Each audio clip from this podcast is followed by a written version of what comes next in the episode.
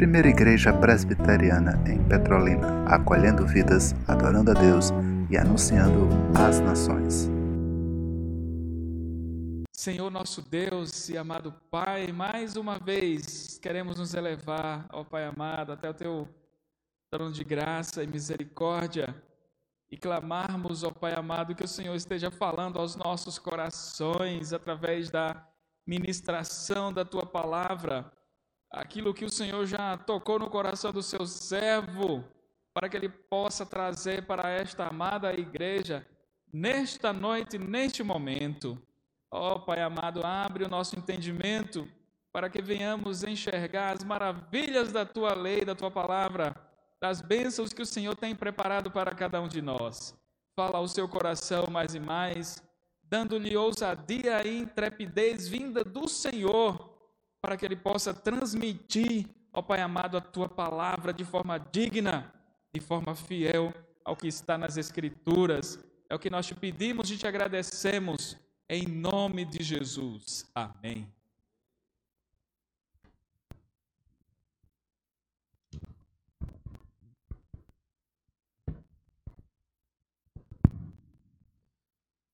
Boa noite, meus amados irmãos e irmãs em Cristo Jesus.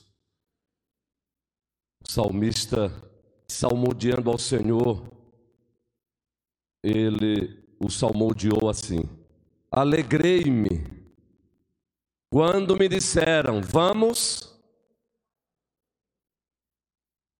porque de fato a alegria invade o nosso coração quando o assunto é vamos à casa do Senhor. E bem disse aqui o nosso querido presbítero Humberto, o nosso liturgo desta noite.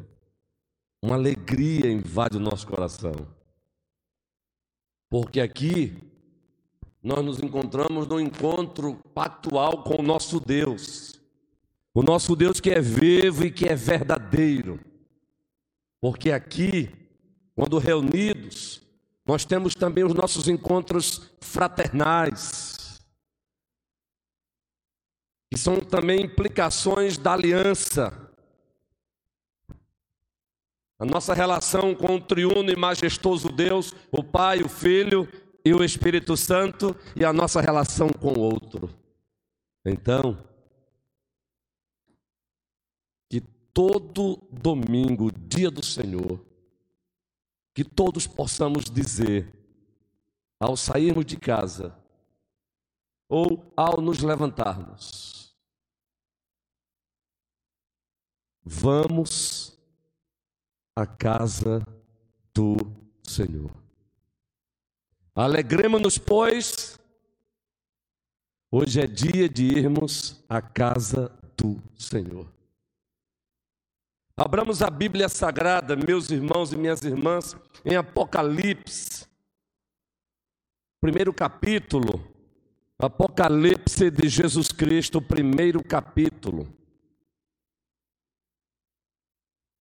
Lerei para o nosso crescimento, para a nossa santificação, para o nosso amadurecimento, a partir do versículo 4. Apocalipse de Jesus Cristo, palavra autoritativa do nosso Deus, palavra que restaura, palavra que alimenta, palavra que instrui, palavra que cura. Apocalipse, o primeiro capítulo, o versículo 4.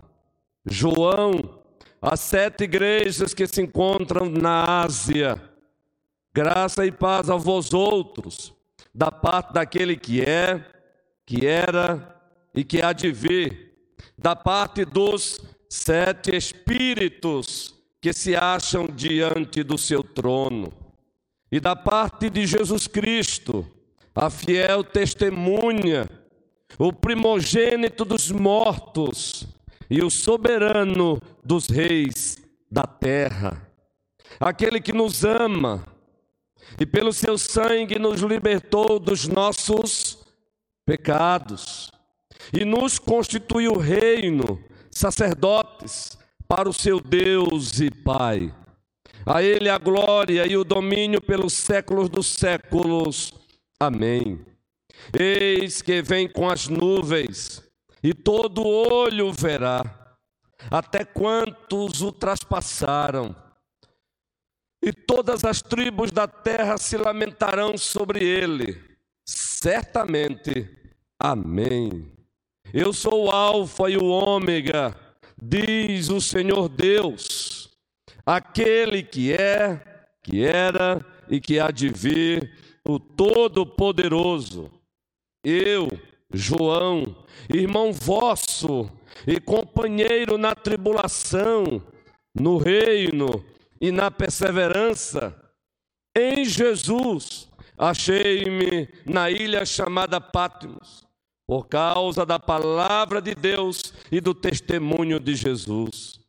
Achei-me em espírito no dia do Senhor e ouvi por detrás de mim grande voz, como de trombeta, dizendo: O que vês, escreve em livro e manda às sete igrejas: Éfeso, Esmirna, Pérgamo, Teateira, Sardes, Filadélfia e Laodiceia. Voltei-me para ver quem falava comigo, e voltado vi sete candeeiros de ouro. E no meio dos candeeiros, um semelhante a filho de homem, com vestes talares, e cingido à altura do peito com uma cinta de ouro.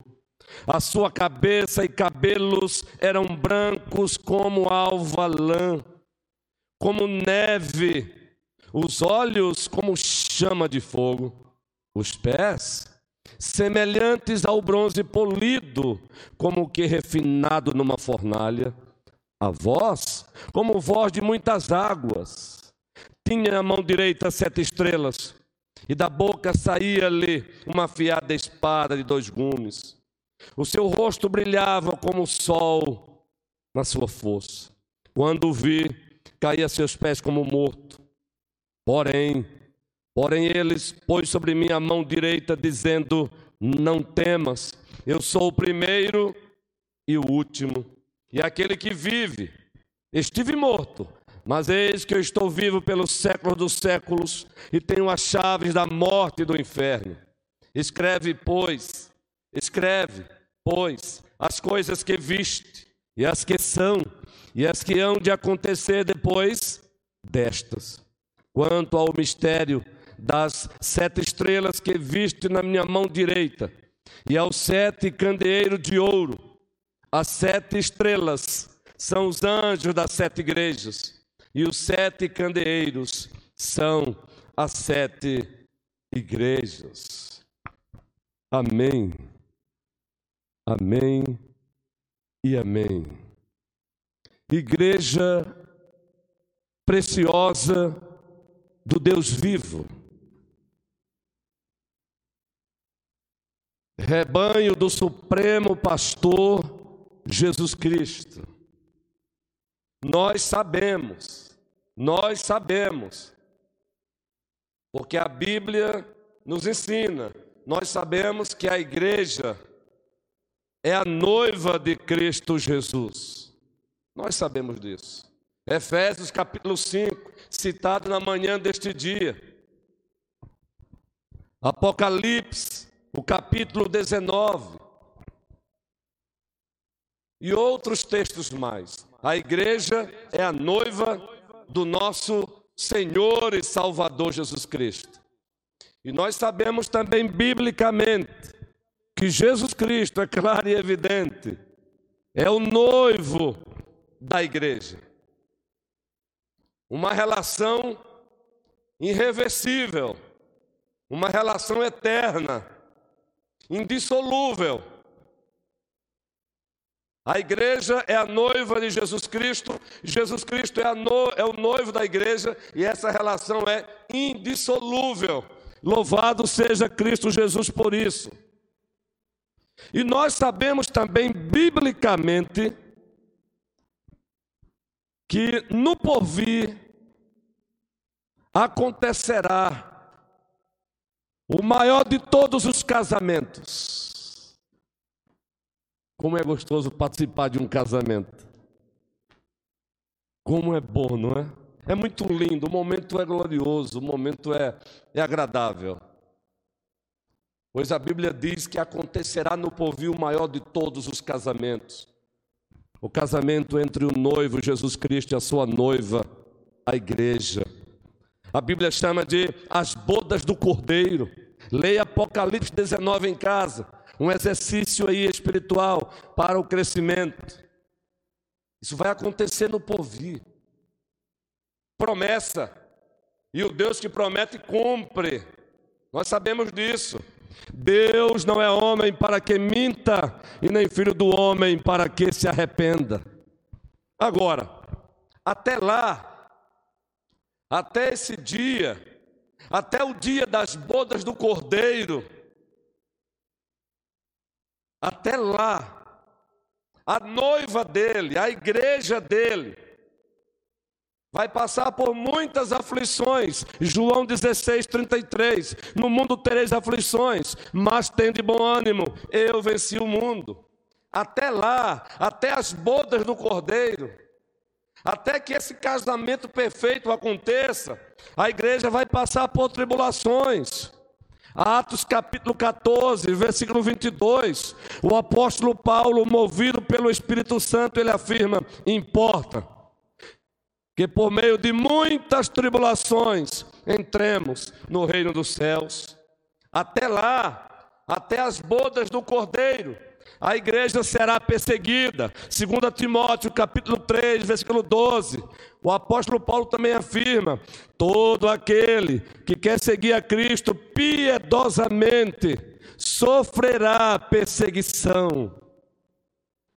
Até lá, a igreja do Supremo Senhor e Salvador Jesus Cristo terá os seus muitos momentos de pátimos, a semelhança do apóstolo João. Pois nós sabemos que o autor secundário do Apocalipse é João, o apóstolo. E nós temos conhecimento do seu contexto histórico, do seu contexto geográfico, do seu contexto político, religioso e espiritual. Geograficamente, João se encontrava na ilha de Patmos, sofrendo perseguição por causa da sua fé, e nós citamos também na manhã deste dia. E a noiva de Cristo, até as bodas do Cordeiro, ela vai se encontrar aqui e acolá nas suas ilhas de Patmos do século 21. Ela vai se encontrar sim. Até lá, até que o casamento aconteça e acontecerá, e isso deve também nos estimular. A Bíblia diz que a noiva, a igreja, ela vai ser encontrada ora bonita, ora feia. Até lá vai ser assim. Por exemplo, quando, você, quando lemos a primeira carta aos Tessalonicenses, o apóstolo descreve aquela igreja como uma igreja que estava passando por um momento belo e bonito, uma igreja bonita. Ele até apresenta a igreja em Tessalônica como igreja modelo. Na segunda carta aos Coríntios, no capítulo 8, Paulo também vai fazer citação da igreja da Macedônia. E ele também apresenta aqueles irmãos, aquela igreja, como uma igreja, naquele momento, bonita. E aqui não é sinônimo de perfeição, é claro. Apocalipse capítulo 2, do versículo 8 ao 11, nós temos também informação da igreja em Esmirna. Uma igreja, apesar das suas muitas tribulações, uma igreja bonita, espiritualmente falando. E quem aqui já não ouviu os vossos líderes? E agora este atual, mais uma vez citando aqui agora, a igreja em Filadélfia, Apocalipse capítulo 3, do 7 ao 13. Vocês sabem que Esmirna e Filadélfia não receberam nenhuma censura de Cristo. Igrejas saudáveis, espiritualmente bem. Mas nós temos também uma lista de igrejas que tiveram seus momentos de feiuras, que servem-nos de exemplos. Tiago, capítulo 4, ele escreve para algumas igrejas que não estavam espiritualmente bem. E logo no capítulo 4, ele repreende aquelas igrejas, chamando algumas igrejas até de infiéis, chamando os cristãos de infiéis. Primeira carta aos Coríntios, na segunda carta também, o assunto ali é a igreja em Corinto, e Paulo chama aquela igreja de uma igreja carnal, feiura. Até lá, até lá teremos, por exemplo, a igreja de Éfeso em Apocalipse 2. Estava faltando amor. Até lá, a igreja vai se encontrar com algumas feiuras aqui e acolá. Por exemplo, a igreja em Pérgamo estava negociando o que não deveria negociar. Apocalipse 2. A igreja em Tiatira. A igreja em Sardes. E Laodiceia. Laodiceia não teve um elogio. Gente de Deus ovelhas do Supremo Pastor e Salvador Jesus Cristo. Laodiceia não recebeu um elogio de Jesus Cristo. Isso é para entristecer, não? Então, até lá, teremos momentos bonitos da igreja e teremos momentos de feiura. Teremos momentos de beleza espiritual da igreja e teremos momentos também de feiura da igreja. Agora, a nossa tendência, quando nos deparamos com esses momentos de feiura da igreja, a nossa tendência é tentar acabar com a feiura do nosso jeito. Eis aí o perigo. Eis aí o perigo. É tentar acabar com a feiura da igreja do nosso jeito. E do nosso jeito não vale. Porque do nosso jeito a feiura faz aumentar. Não vale. Sim, meus irmãos e minhas irmãs, outros, quando se deparam com momentos de feiura da igreja, tentam desistir dela. E achando que a melhor saída é desistir da igreja. Não é o caso desta amada igreja, não, mas vocês já sabem que já existe um movimento aí conhecido como o movimento dos desigrejados. São aqueles que ousam dizer que não abrem mão de caminhar com Jesus, mas não querem mais papo com uma igreja. Como se fosse possível separar o noivo da noiva. É como se alguém dissesse: Eu te convido para um almoço, mas eu não aceito que você venha acompanhado com a sua esposa. O que você diria? Opa, muito obrigado, mas você vai almoçar sozinho.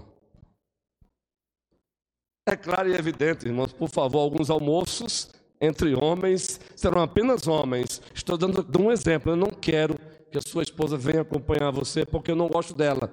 Um exemplo. Agora imaginem, é assim que os desigrejados se comportam. Não. Não é desistindo da igreja que você vai ajudá-la a eliminar suas feiuras. Esse não é o caminho.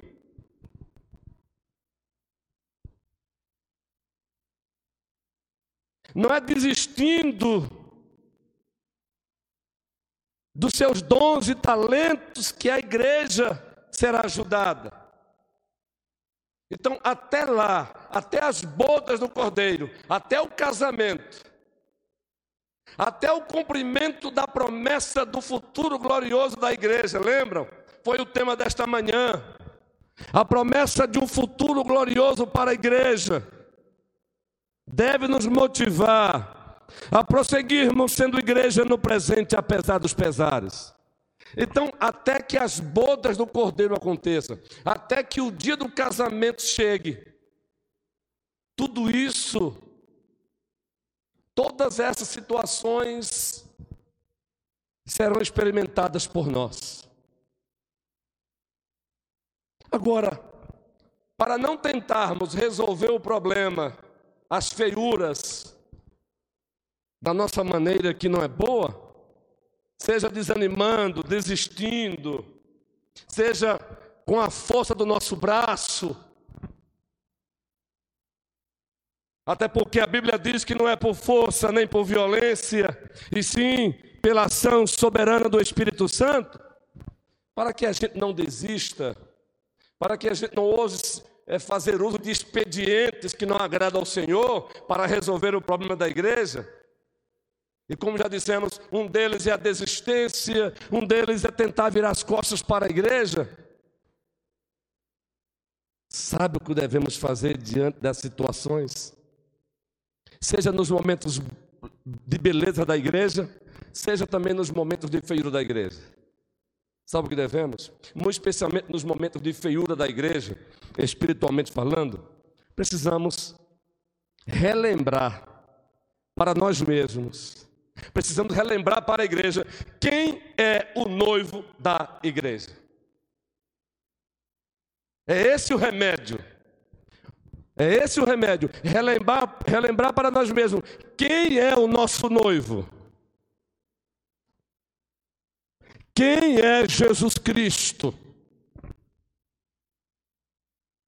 Você, de repente, o dia que você se encontrar tentado a desistir da igreja, na qual o Senhor te inseriu, e isso é um privilégio, relembre quem é o noivo da igreja quando você tentar desistir.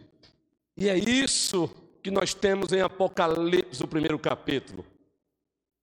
João está na ilha de Patmos. A igreja do primeiro século sendo espancada pela besta que emerge do mar. Com certeza vocês já, já receberam aqui estudos maravilhosos sobre a besta que emerge do mar. Apocalipse capítulo 13. E nós sabemos, de acordo com a interpretação bíblica reformada, que a besta que emerge do mar é o estado anti-Deus. É o estado que passa agora deliberadamente a lutar contra Deus, contra a igreja dele, contra tudo aquilo que é de Deus. Essa é a besta que emerge do mar. Lembre-se lembre do mar pela manhã. O mar representa o quê? Representa o mal, o terror, a separação. E a besta que emerge do mar, quem é o Estado ante Deus. Todos sabemos aqui que o Estado, o Estado da China não tem uma boa relação com o cristianismo. É só um exemplo do que significa no tempo e no espaço a besta que emerge do mar. Todos sabemos o que acontece na Coreia do Norte. É mais um exemplo, se você quer um exemplo atual, do que significa a besta que emerge do mar. Coreia do Norte. Nenhum cristão lá tem liberdade de ser cristão, nenhuma igreja lá tem liberdade de ser igreja. Então, o que fazer e olha que aqui nós temos, hein? E muitas vezes não aproveitamos. Precisamos relembrar quem é o noivo. E foi o próprio noivo que ousou fazer isso, para consolar o apóstolo João, para consolar a sua igreja, atacada pela besta que emerge do mar, e não só isso, uma igreja que é atacada também pela besta que emerge da terra, também Apocalipse 13. Relembre aí, quem é a besta que emerge da terra? A falsa religião, que tem como participantes os falsos profetas, as falsas igrejas. E aí eles fazem um colúrio com a besta que emerge do mar, para atacar a igreja verdadeira, a noiva do cordeiro. O que fazer? relembrar quem é o noivo. E aqui em Apocalipse, o primeiro capítulo, é o próprio noivo quem se apresenta. É o próprio noivo quem se reapresenta com o objetivo de consolar o apóstolo João e de consolar também a sua igreja. É o próprio noivo que faz isso. Por exemplo, versículo 4 do primeiro capítulo. Observem, João, as sete igrejas que se encontram na Ásia, graça e paz a vós outros, da parte daquele que é, que era e que há de vir, da parte dos sete espíritos que se acham diante do seu trono, e da parte de Jesus Cristo, a fiel testemunha, o primogênito dos mortos e o soberano dos reis da terra. Aquele que nos ama e pelo seu sangue nos libertou dos nossos pecados e nos constituiu reino, sacerdote para o seu Deus e Pai. A Ele a glória e o domínio pelos séculos dos séculos. Amém. Aí você adianta para o versículo 12, você vai encontrar essa descrição. Voltei-me para ver quem falava comigo, e voltado, vi sete candeeiros de ouro. E no meio dos sete candeeiros, um semelhante a filho de homem, com vestes talares e cingido à altura do peito com uma cinta de ouro. Então, o próprio noivo, o Senhor absoluto da igreja, se reapresenta ao apóstolo João, se reapresenta à igreja com o objetivo de consolá-la, com o objetivo de reanimá-la, com o objetivo de encorajá-la a prosseguir, mesmo sofrendo o ataque da besta que emerge do mar, o estado ante Deus. Mesmo sofrendo ataques da besta, que, da besta que emerge da terra, as falsas religiões, os falsos profetas, os falsos ensinos, ele se reapresenta com o objetivo de consolá-la, encorajá-la e direcioná-la. E quando ele faz essa reapresentação, ele não faz mais essa reapresentação no estado de humilhação. No estado de humilhação, ele se deixou ser esbofeteado. No estado de humilhação que Paulo em Filipenses 2,5 nos oferece um resumo, ele se deixou ser pendurado no madeiro. No estado de humilhação, ele se deixou ser zombado. Mas agora não. Essa reapresentação, ele se encontra agora já no estado de exaltação, ainda que não na sua publicamente, ainda que o mundo não veja, é estado de exaltação. E é nesse estado de exaltação que ele se reapresenta a João, e como já dissemos, o objetivo é consolá-lo, encorajá-lo e direcioná-lo. É com esse estado de exaltação que ele se representa à igreja, com o objetivo de consolá-la, encorajá-la e direcioná-la. Então vejamos como é que ele se representa. E é assim que João, o apóstolo, o vê. João não está delirando. João não está fazendo aqui teologia filosófica especulativa. Ele registrou o que ele viu. Ele registrou a bênção que ele recebeu da parte de Deus. Essa visão, revelação infalível. Então deixe a sua Bíblia aberta em Apocalipse, no primeiro capítulo. E observem como é que o noivo se representa à igreja. A partir do versículo 12. Voltei-me para ver quem falava comigo. E voltado, vi sete candeeiros de ouro. E no meio, e no meio dos candeeiros, um semelhante a filho de homem, com vestes talares e cingido à altura do peito, com uma cinta de ouro. Preste bem atenção. Vestes, cinta de ouro, Observem a linguagem simbólica que nos transmite verdades e realidades espirituais e eternas sobre o nosso noivo, sobre o nosso Senhor Jesus Cristo. Ele viu um homem no meio dos sete candeeiros, a igreja. E ele se encontra com vestes talares e cingido à altura do peito com uma cinta de ouro. Numa linguagem bem mais clara a partir de outros textos. Sabe como ele se reapresenta aqui? João, uma paráfrase aqui, permita-nos, Senhor. João, olhe para mim. Veja como eu me encontro vestes talares, uma cinta de ouro. Sabe o que ele está dizendo? Eu sou o Rei eterno, imortal, invisível, mas real. Não só isso, João, eu sou o grande sumo sacerdote, segundo a ordem de Melquisedeque. É assim que ele consola o seu servo. É assim que ele consola a igreja. João, está difícil aí, está difícil para a igreja também lá. Agora olhe para mim, relembre quem eu sou. Eu sou o rei do Salmo 2, que Deus o Pai o estabeleceu sobre Sião. O rei contra quem o mundo tenta lutar, mas é uma luta perdida porque ele jamais perderá. Isso é tão certo que no Salmo 2, o salmista conclama os homens a beijarem os pés do Rei Jesus Cristo, porque do contrário, do contrário, sofrerão penalidades duras e eternas.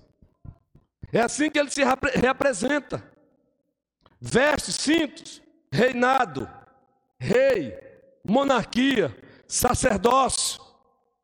E sabe? Hebreus, primeiro capítulo, diz que depois que ele morreu por nós, depois que ele ressuscitou, ele subiu. E ele se encontra à direita da majestade nas alturas, intercedendo por nós. Ele continua sendo o nosso grande sumo sacerdote. Ele continua de noite e de dia intercedendo pela sua igreja. Gente, isso é glorioso. Porque o Pai sempre vai ouvi-lo. Porque ele é o amado do Pai.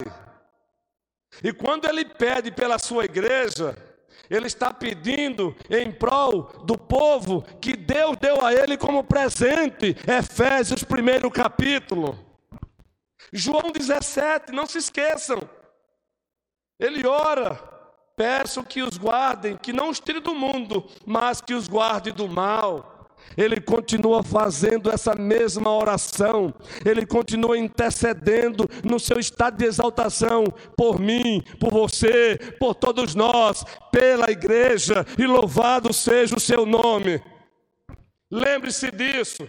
Quando você se sentir sozinho, quando você se sentir isolado, quando você se sentir esquecido, quando você se sentir invisível, lembre-se: tem alguém lá nas alturas, o rei, o sacerdote, que conhece você pelo nome, e ele cita o teu nome diante do Pai. E ele prossegue. A leitura. Observemos aí o versículo 14. A sua cabeça e cabelos eram brancos como alva lã, como neve. Cabeça, cabelos brancos como lã, alva lã, como neve. Qual é a mensagem que temos aqui nessa linguagem simbólica, nessa simbologia? Qual é a mensagem real, espiritual,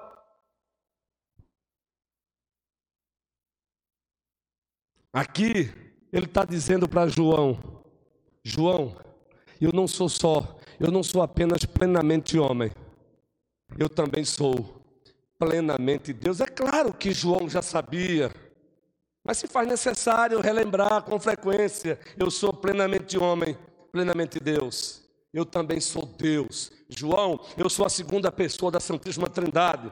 João, eu sou santo. É aquela santidade de Isaías 6, santidade majestosa e santidade moral. Lembram de Isaías 6? no ano da morte do rei Uzias, eu vi o Senhor assentado sobre um alto e sublime trono. As abas de suas vestes enchiam o templo, e os serafins lá se encontravam, fazendo o quê? Adorando. Como? Santo, santo, santo é o Senhor dos exércitos, e toda a terra está cheia da sua glória.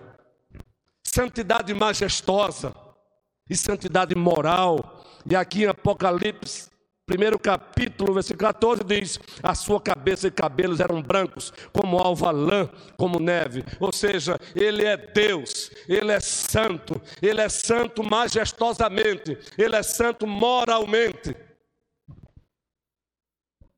É assim que ele consola o apóstolo João, é assim que ele consola a igreja. Mas ele prossegue: Meus irmãos e minhas irmãs, o texto diz: no versículo 14, parte B, os olhos como chama de fogo. João enxerga e vê que os seus olhos são como chamas de fogo. Qual é a mensagem que ele passa para João e para a igreja? João, eu sou aquele que prescruta todas as coisas. João, eu sou onisciente. Nada escapa da minha vista. Nada escapa da minha vista. Salmo 139. O salmista diz: Para onde eu fugirei da tua face? Ninguém consegue fugir dos olhos do Senhor. Ninguém consegue escapar dos olhos prescrutadores do Senhor. Isso tanto é um alerta para você quando está lá em casa sozinho, com seu smartphone, ninguém mais está vendo, ele está vendo, os seus olhos são como chama de fogo. Mas isso também é consolador quando você está sendo pisado, pisado, pisado, e você pensa que ninguém está atentando para isso, ele está vendo sim. Lá em Êxodo capítulo 3, ele disse a Moisés: Moisés, eu vi a aflição do meu povo. O nosso Deus está vendo a nossa aflição hoje. Ei, jovem, ele conhece você pelo nome. Ele conhece você como você mesmo não se conhece. Então, prossiga nele, caminhando com ele e para a glória dele. Os seus olhos são como chama de fogo, onisciência, percepção divina perfeita. Queridos, a nossa visão espiritual muitas vezes é míope. E aqui, com todo respeito, quem sofre realmente desse problema, não é? Biologicamente falando.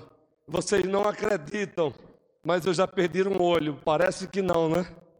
É, eu enxergo apenas de um olho. É ambliopia. Tem aqui especialista da área. Ambliopia é irreversível. É irreversível. Mas graças ao Senhor pelo outro olho.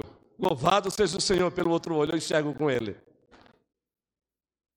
Mas tudo isso para dizer o seguinte: muitas vezes as nossas visões espirituais são míopes, nós somos míopes.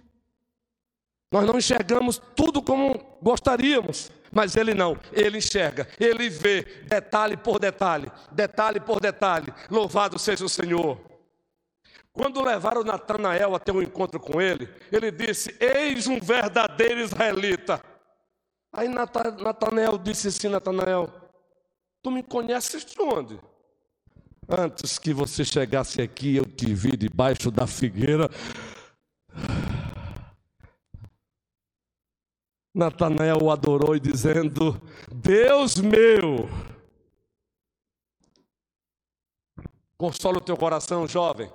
Ei, mulher, mulher valorosa, você que é sócia da, da SAF desta igreja. Ei, homem, não desista, está difícil, mas o teu Deus, o teu Deus, o teu Senhor, o nosso noivo, ele tem os olhos como chama de fogo, ele está vendo tudo, seja para alerta, seja para consolar, ele não perde nada de vista.